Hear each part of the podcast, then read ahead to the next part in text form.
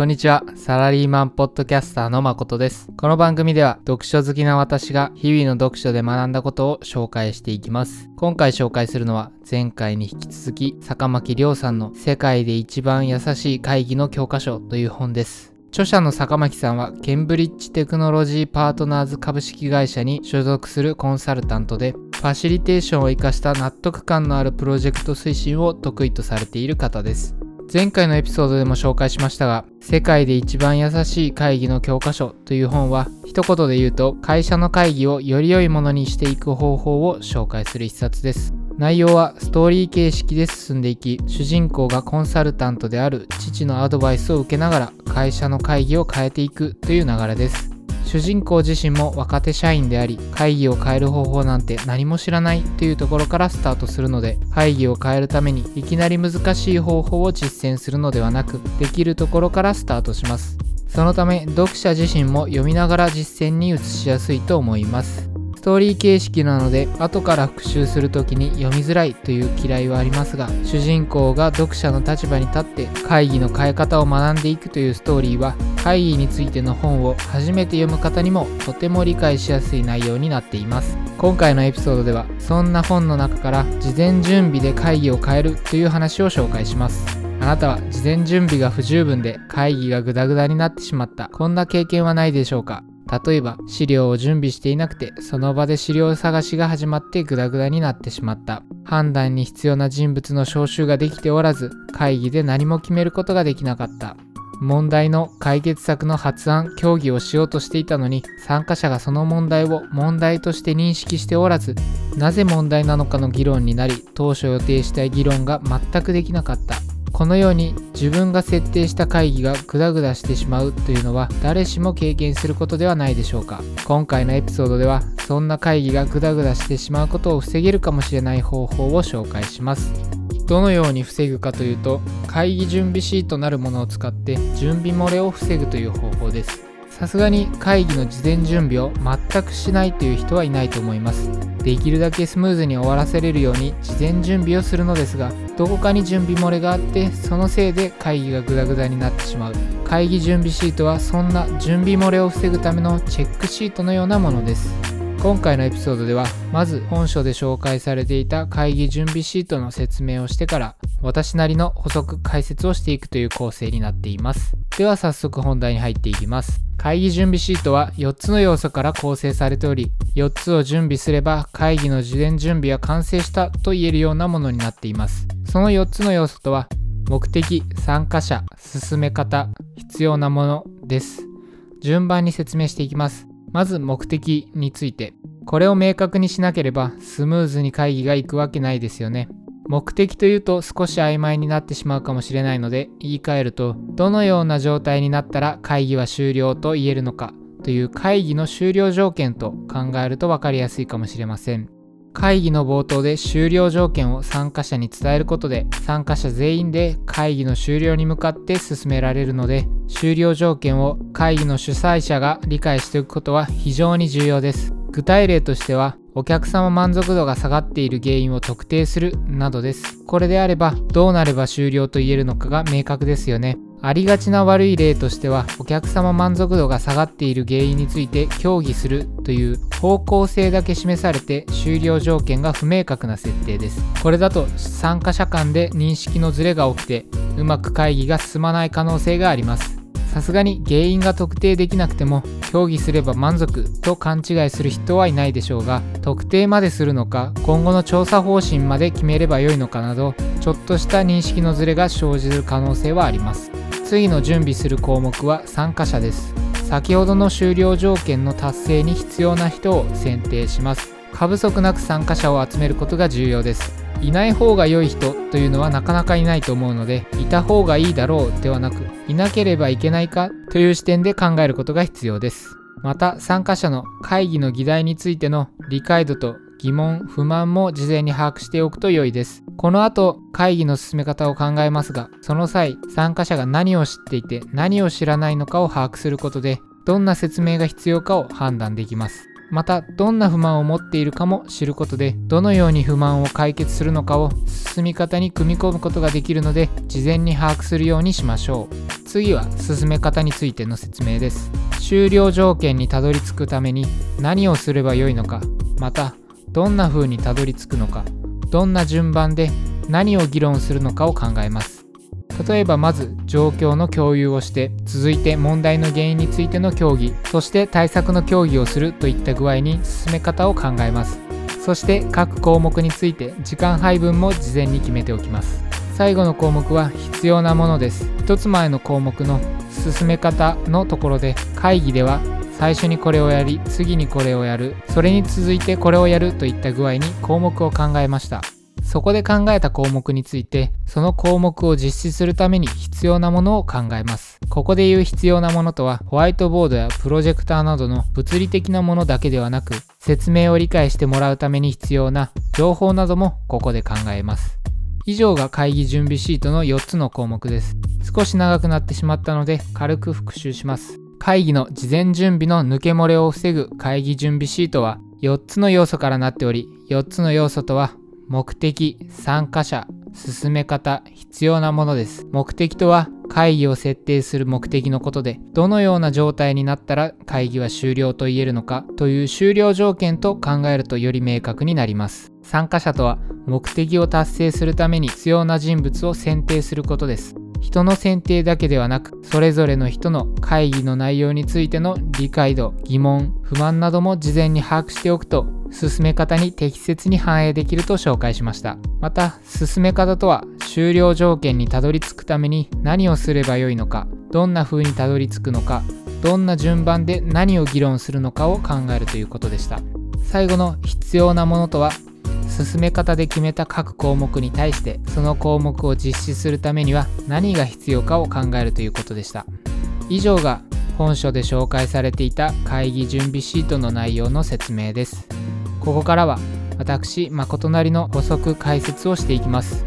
私は忘れっぽいことを自覚しているので会議に限らずいろんな業務についてチェックシートを自分で作成していてチェックシートの有効性はとても感じています。なので本書で紹介されている会議準備シートを見た時こういうのが欲しかったんだよと感じたのを覚えています。定型的な仕事のチェックシートのようにチェックシート通りに進めれば完璧な会議ができるとまではいかずチェックシートの埋め方は臨機応変に対応する必要がありますがチェックシートをちゃんとやりきればある程度の準備ができたと言えるようなものにはなっていると思います。会議準備シートを完成させる上で個人的に難しいと思うのは参加者の疑問不満懸念を把握して進め方に反映するところだと思っています。基本的な進め方の大枠例えばこの説明をすれば終了条件を達成できるだろうというところはある程度考えることができると思いますが会議で私たちの説明を聞く中で参加者がふと疑問懸念に思って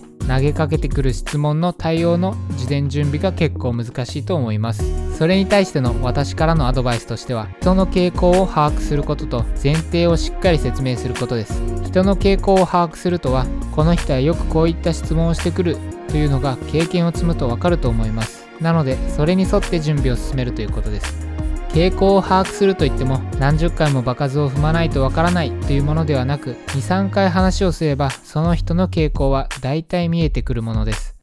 初めての人とは傾向をつかむつもりで話をすると良いと思います。2つ目の前提をしっかり説明するとは意味としては言葉そのままですが議論の範囲を決めて議論が変な方向にずれてしまわないようにするという目的があります。例えば製品が故障するというクレームが多いのでその対策案を考えるという会議のはずなのにこんな機能を追加したらお客さんに喜ばれるのではないかなんて言い出したら議論がまとまりませんよね。そういった方向に議論がずれないようにするためにまず最初に本会議は製品の故障クレームが多いことについての対策案を考える会議ですと前提を明確にすると良いです。また議論が変な方向にずれてからそれを戻すのは難しかったりもするので前提は会議の冒頭に伝えるのが良いです。もしかしたら先ほどのこうしたらお客さんに喜ばれるのではという視点も必要だろうと思われる方もいるかもしれませんがリソースには限りがあるので優先順位が高いことからやっていかなければいけないというのが企業の実態だと思います。この番組では毎回学んだことをどのように活かしていくのかということで皆さんにアクションプランを提案しています。今回皆さんに提案するアクションプランは会議準備シートを使ってみるです。こればかりは実践してみるしかありません。先ほども言いましたが会議準備シートを埋められればある程度準備ができたと言える状態にはなるのですが埋め方はこの通りやればよいといった決まったやり方があるわけではなく臨機応変にやっていく必要があります。いきなりはうまくできません。うまくできるようになるには数をこなすことが一番だと思います。ただし漫然とやっているだけでは上達が遅いので会議準備シートを使いながら会議をこなしていきやり方のポイントや改善点を見つけたらそれをメモにして残しておくといった具合に意識的に改善を繰り返していくのがおすすめです。もしあなたが新人で自分で会議を設定することがほとんどなく上司先輩が招集する会議に出席するばかりという場合は模擬練習として招集される会議の会議準備シートを作成すると良いです。日常一緒に仕事をしていれば上司先輩がどんなことをやっているかは大体わかると思います。それに加えて会議招集のメールの内容から会議の目的や内容はある程度わかると思います。なのでこの内容だったら自分だったらこんな風に進めるなと考えて会議準備シートを作成するという方法です。事前に考えておくことで実際の会議を進めていく中で改善点を見つけることができます何も考えずにただ参加しているだけでは自分事として捉えることができずあまり勉強にはなりません会議の準備がうまくできていると会議はスムーズに進むので傍から見ているだけでは会議って意外と簡単じゃんと思ったりするかもしれませんが実際にはスムーズに進めるためにしっかり準備しているからこそスムーズに進むのです。スムーズに進む会議にただ参加しているだけではあまり学べません。自分だったらこうすると事前に考えておくことで例えば自分が考えた事前準備ではやっていなかったことを先輩はやっていた。それゆえに会議がスムーズに進行した。だから自分が会議の準備をするときはこれもやっておこう。といった学びが得られるのです。長くなってしまったのでまとめるとアクションプランとしては会議準備シートを作成するですが会議を自分で設定する機会があまりない人は参加する会議の会議準備シートを作成するという提案でした。それでは今回のエピソードの全体のまとめをします。今回のエピソードでは坂巻亮さんの世界で一番優しい会議の教科書という本を紹介しました。この本は会社の会議をより良いものにしていく方法を紹介する本で、そんな本の中から今回のエピソードでは事前準備で会議を変えるという話を紹介しました。具体的には会議の事前準備のために会議準備シートというものを紹介しました。この会議準備シートは4つの要素からなっておりこの4つの要素を事前に埋めることで会議の事前準備の抜け漏れを防ぎます。そしてその4つの要素とは目的参加者進め方必要なものです。それぞれ復習すると目的とは会議を設定する目的のことでどのような状態になったら会議は終了と言えるのかという終了条件を考えるとより明確になります。参加者とは目的を達成するために必要な人物の選定のことです。人の選定だけではなくそれぞれの人の会議の内容についての理解度疑問不満なども事前に考えておくと進め方に適切に反映できると紹介しました。進め方とは終了条件にたどり着くために何をすればよいのかどんな風にたどり着くのかどんな順番で何を議論するのかを考えるということでした。最後の必要なものとは進め方で決めた各項目に対してその項目を実施するためには何が必要かを考えるということでした。アクションプランとしては会議準備シートを使ってみるということを提案しました。ひねりがない提案ですがこればかりは実際にやるしか上達しないので実践してみてください。また自分で会議を設定する機会がほとんどない人は招集される会議について自分だったらどうするかで会議準備シートを作成してみると提案しました。是非実践してみてください。前回のエピソードでも言いましたがビジネスパーソンの業務時間の43%は社内会議に費やしているという調査結果もあります。そんな会議を有意義なものにすることでより有意義な会社人生にすることができると思います。是非今回の学びを活かして会議を変えていただければと思います。今回も最後まで聞いていただきありがとうございます。もしこのエピソードが役に立ったと思ったら Twitter などで拡散していただけると嬉しいです。また次のエピソードでお会いしましょう。